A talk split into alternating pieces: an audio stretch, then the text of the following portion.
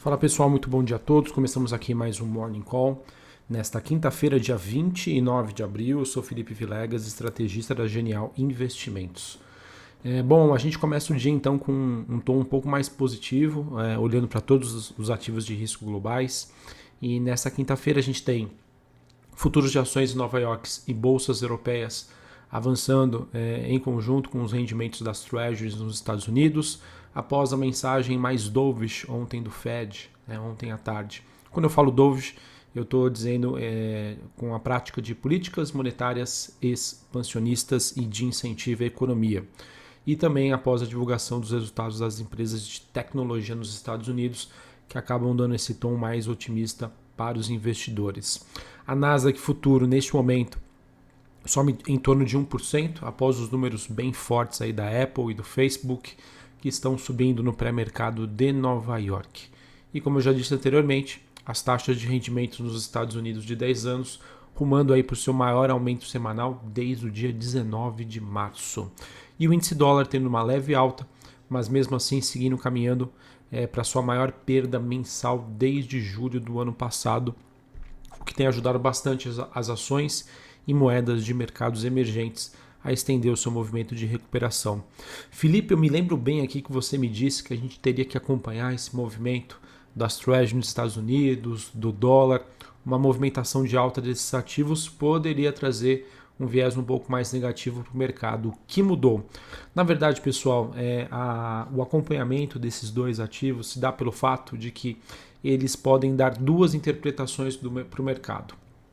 A primeira delas é que nós teremos em algum momento à frente inflação, e isso traria para o Banco Central Americano uma possibilidade de, revi de revisão dos seus atuais planos e modelos de atuação, ou uma interpretação de que isso significa crescimento, crescimento econômico.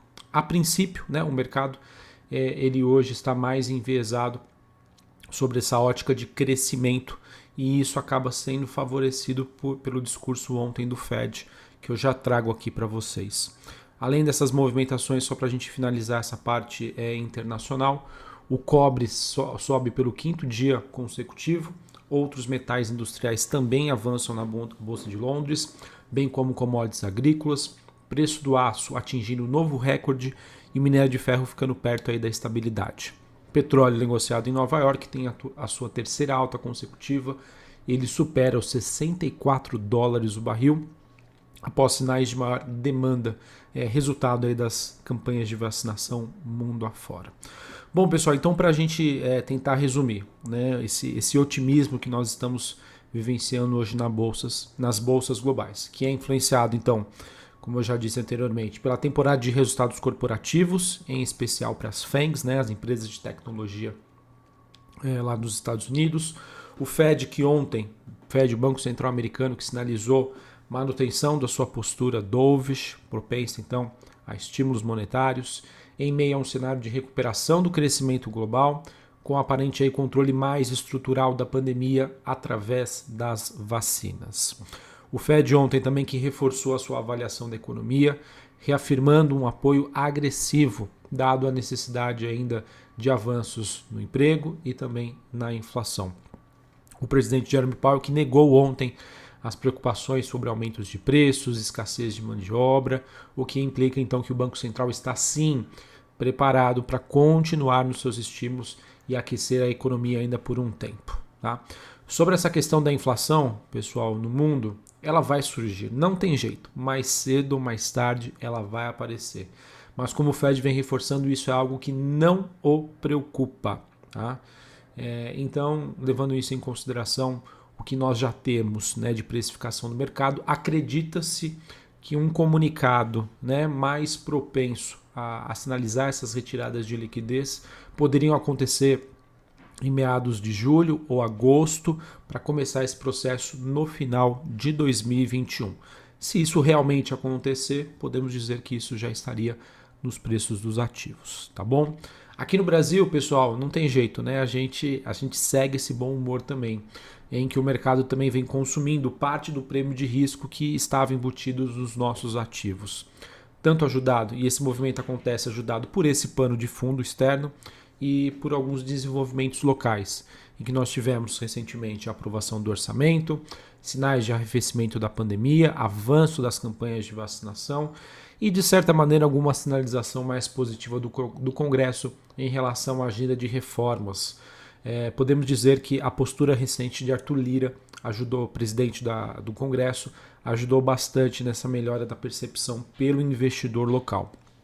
Além, claro, dos dados econômicos menos piores, que acabam fazendo, pessoal, que mesmo diante das altas recentes da nossa bolsa, como eu já venho defendendo aqui com vocês, bolsa brasileira ainda se mostra entre aspas barata, tá? O barato é quando a gente faz o comparativo entre é, os múltiplos que estão sendo negociados hoje aqui no Brasil para as nossas empresas e quando a gente compara esses múltiplos é, em ações globais, Europa, Estados Unidos, China, entre outros, tá bom? É, de maneira resumida, ainda continuo vendo espaço tá, para um bom desempenho dos ativos locais, mesmo aí levando em consideração dos riscos que podem surgir. Pessoal, volatilidade vai acontecer e o mercado vai tendo essa curva de aprendizado é, a cada dia, né, precificando e fazendo reajustes pontuais é, à medida em que, com que esses riscos que o mercado tem eles vão aparecendo. E não tem jeito, pessoal, é Brasília, tá? Vocês sabem como funciona. Cada dia pode surgir uma surpresa, mas enquanto elas não surgem, ou até mesmo surgem surpresas positivas, por que não? Eu vejo esse espaço para a gente continuar performando bem, com um bom um desempenho, digamos, melhor do que as bolsas globais. Tá? Dado esse prêmio, que nós temos uh, aqui vis-à-vis os ativos internacionais. Então, de modo geral, sigo construtivo para o cenário, pessoal, de recuperação econômica. Inflação, mais cedo ou mais tarde, vai surgir. É, continuo, digamos, um pouco mais cauteloso, como eu já venho comentando para vocês, quando a gente olha para as bolsas globais. Eu acho que lá fora o investidor está bem mais propenso a ter uma postura, digamos, mais seletiva, já começando a fazer algumas apostas em proteções, dado o, a precificação dos ativos por lá. O mesmo não acontece por aqui, então sou bem mais otimista para bolsas de países emergentes do que propriamente mundo desenvolvido. Tá bom, pessoal? Então, de maneira geral, temos espaço para uma valorização da bolsa brasileira? Sim. A gente vai depender então de bons ventos externos, que eles já estão acontecendo, e bons ventos de Brasília. Se Brasília não atrapalhar, ou muito pelo contrário, nos ajudar, sim, há espaço aí para uma valorização da Bolsa Brasileira, bem como os, alguns ativos. É, bom, é, seguindo aqui, falando sobre é, o noticiário corporativo, pessoal, a gente teve a B3 divulgando a terceira prévia do Ibovespa, é, com base aí no pregão do dia 29 de abril e essa carteira que deve vigorar para o período de maio a agosto de 2021. A, B, a bolsa, pessoal, ela, ela, ela atualiza né, as carteiras teóricas dos seus índices a cada quatro meses. Tá? Então a próxima carteira que será vigorada é maio, junho, julho e agosto. Banco Inter, que foram incluídos na segunda prévia, e Local Web, incluídos na primeira prévia, foram mantidos e nenhuma ação foi removida. Tá? Então acreditamos que a gente deve ser, é, acrescentar duas ações aí na carteira teórica do Ibovespa a partir do mês de maio. É, tivemos uma AGE que aprovou um desdobramento da totalidade das ações de emissão do Banco Inter, na, por, na proporção de 1 para 3. Então, o objetivo é deixar a, a ação do, do Banco Inter mais acessível em termos de preço, tá? não o valor. Um desdobramento não muda em nada. E é, tornando a ação mais acessível, isso abre espaço para que pequenos investidores também consigam comprar as suas ações. Notícia importante, pessoal: lojas americanas e B2W elas acabaram firmando um acordo para a combinação das suas operações. Isso não é novidade para o mercado. O que é novidade são os detalhes dessa combinação, tá? E cujo objetivo é de dar origem a uma nova empresa, né, denominada Americanas. Com a aprovação então da cisão, 100% das atividades operacionais das lojas americanas e da B2W passarão a ser desenvolvidas pela B2W. O que, que acontece, pessoal? Mais detalhes dessa reorganização é, societária.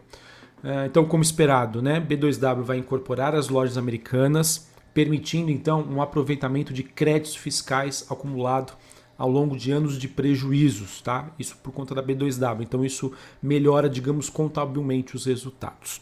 Mas ao contrário do que muitos estavam esperando, essa incorporação ela acaba não criando uma corporation com uma única classe de ações, dado que não envolve aí o CNPJ de lojas americanas, apenas os seus ativos operacionais.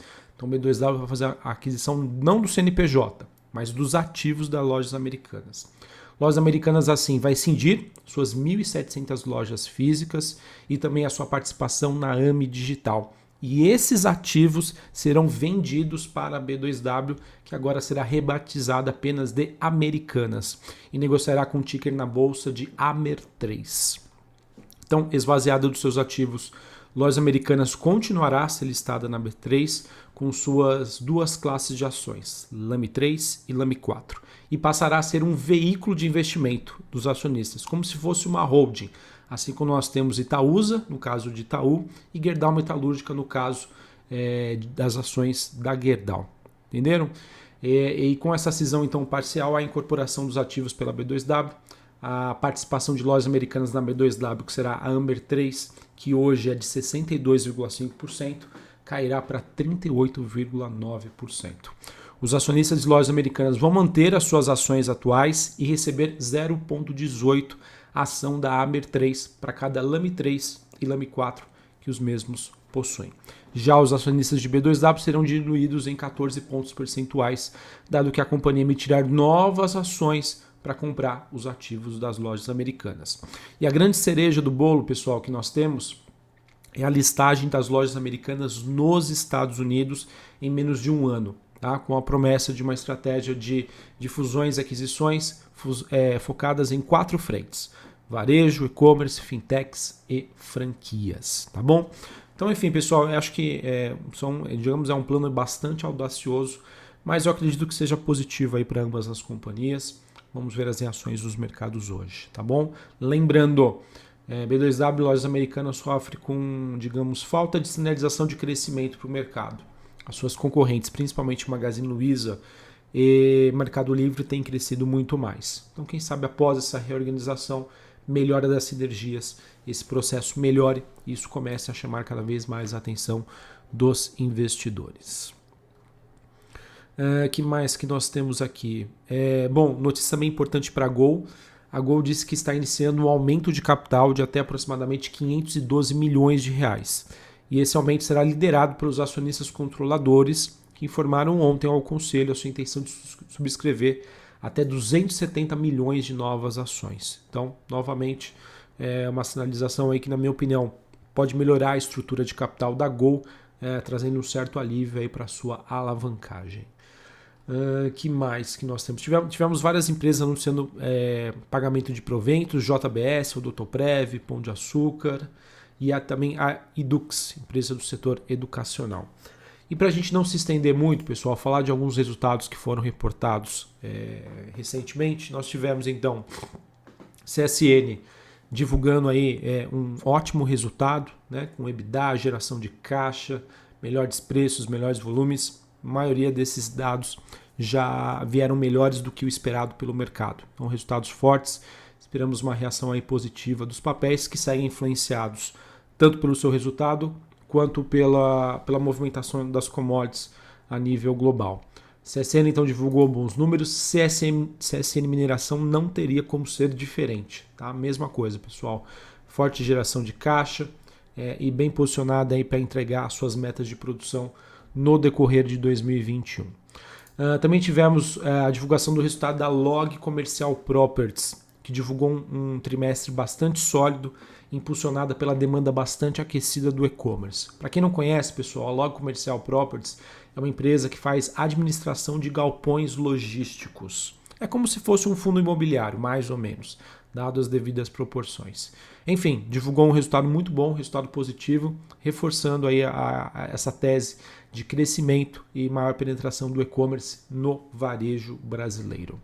Uh, por fim, a gente teve a Multiplan, que, vier, que faz administração de shoppings, ela teve resultados abaixo do esperado em razão aí das maiores provisões e também de despesas não recorrentes que acabaram acontecendo é, por conta de um, um, aumento da taxa de vacância é, e também queda né, nas vendas de mesmas lojas e aluguéis por conta da pandemia da Covid-19. Apesar do resultado negativo, apesar de uma expectativa de que ela possa ter um desempenho hoje abaixo da média do mercado, é, acreditando né, na campanha de, nas campanhas de vacinação, na expectativa de reabertura das economias aqui no Brasil, os resultados para o setor de shoppings devem seguir uma tendência bem melhor daqui para frente. Tá bom? Uh, temporada de balanços hoje, depois do fechamento do mercado, nós ainda teremos a Duratex, Fleury, Transmissão Paulista e Unidas. Essas empresas divulgam seus dados de balanço. Sobre a agenda macroeconômica, acabei não falando aqui. A gente tem aqui no Brasil, 9 e meia da manhã, taxa de inadimplência de empréstimos, volume de crédito e total é, de empréstimos em aberto. Duas e meia da tarde, resultado primário do governo central. Nos Estados Unidos, novos pedidos de seguro-desemprego. A gente sempre vem monitorando aqui bastante o mercado de trabalho nos Estados Unidos e o PIB anualizado por lá. Tá bom, pessoal? Então é isso que eu tinha para trazer para vocês. Bons ventos, tanto lá de fora quanto de Brasília, e os resultados corporativos ajudando aí, dando essa forcinha, mantendo, mantendo o nosso viés mais otimista. Tem espaço? Sim, tem espaço, mas esses bons ventos precisam continuar para isso. Um abraço a todos, uma ótima quinta e até mais. Valeu!